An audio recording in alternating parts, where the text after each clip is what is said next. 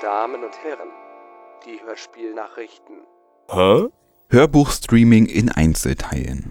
Wer hin und wieder Hörspiele und oder Hörbücher streamt, beispielsweise über Deezer, Napster oder Spotify, könnte bemerkt haben, dass diese dort in ungewöhnlich vielen einzelnen Audiotracks angeboten werden.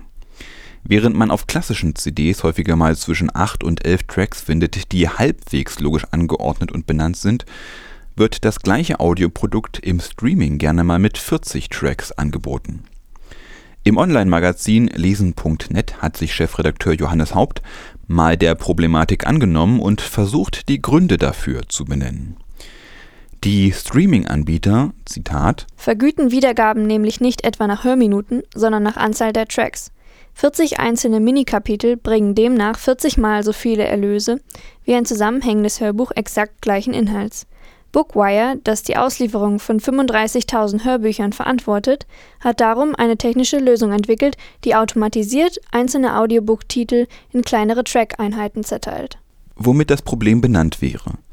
Eine Unterteilung einer fortlaufenden Geschichte, die keiner anderen Logik folgt als der der wirtschaftlichen Verwertung, kann nicht Hörerinnen und Hörer freundlich sein. Wenn jeder Track eine gewisse Ladezeit braucht und womöglich noch ein- und ausgeblendet wird, wird die Geschichte immer wieder unterbrochen.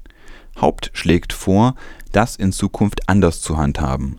Seine Lösung wäre ein Modell, das die Wiedergabezeit bemisst, also wie lang ein Audiotrack abgespielt wurde und diese dann vergütet. BBC entwickelt interaktives Hörspiel für Sprachassistenten. Da das Hörspiel als Kunstform sich insbesondere hierzulande großer Beliebtheit erfreut, kommen Innovationen in diesem Bereich häufig auch aus Deutschland. Doch Dinge verändern und bewegen sich und so lässt sich inzwischen auch international ein größeres Interesse am Genre feststellen aus den USA vernimmt man zum Beispiel, dass allein im ersten Quartal 2017 die Hörbuch-Downloads um 28,8 Prozent angestiegen sind. Und aus England ist nun zu vernehmen, dass die renommierte BBC sich den nächsten Schritt in der Entwicklung der interaktiven Hörspiele vorgenommen hat. Und zwar genau den, in dem man selbst in die Hörspielgeschichte einsteigen und wie eine Figur handeln und kommunizieren kann. Ganz fertig sind sie damit wohl noch nicht, aber immerhin schon weit genug, um es publik zu machen. Eine erste Folge soll es dann aber doch noch vor Ende des Jahres geben.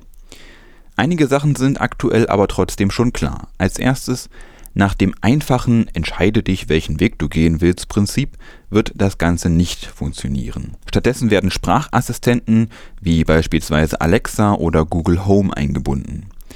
Über sie soll das Mitspielen und Mitsprechen ermöglicht werden. Am Ende soll die Geschichte dann The Inspection Chamber heißen. Die BBC bezeichnet das Ganze als Comedy Science Fiction Audio Drama. Audible und Lufthansa Deal in der Kritik. Lufthansa und die Amazon-Tochter Audible haben kürzlich den Zorn einiger Autorinnen und Autoren sowie Literaturagenturen und Verlage auf sich gezogen. Denen hatten sie nämlich ein Angebot zukommen lassen, das viele als unmoralisch wieder zurückwiesen. Am nachdrücklichsten beschwerte sich wohl die Schriftstellerin Nina George, derzeit amtierende Bücherfrau 2017. Sie setzte einen Protestbrief auf, dem sich viele Kolleginnen und Kollegen anschlossen. Darin machte sie auch das Angebot von Audible und Lufthansa transparent. Es wird also beispielsweise nach einem Hörbuch von Frau George gefragt und dann heißt es Audible möchte diesen Titel gerne Lufthansa für das Sport Entertainment Programm anbieten. Dabei handelt es sich um eine reine Marketingkooperation. Keine Lizenz für die Audible von Lufthansa honoriert werden würde. Die Einbindung in das Sport Entertainment System bietet damit eine tolle Möglichkeit für den Erstkontakt mit dem Medium Hörbuch. Aktionszeitraum 1.11.2017 bis 30.04.2018. Da der Titel von den Passagieren zwar nicht dauerhaft erworben werden kann, aber in voller Länge abspielbar ist, bietet Audible eine Marketingvergütung an. Für Nina George entspricht das einer Vergütung von 150 Euro pauschal. Also nochmal im Klartext. Was hier passiert, ist, dass die beiden Großkonzerne Audible und Lufthansa kulturelle Erzeugnisse für sechs Monate im vollen Umfang nutzen und nutzen lassen wollen.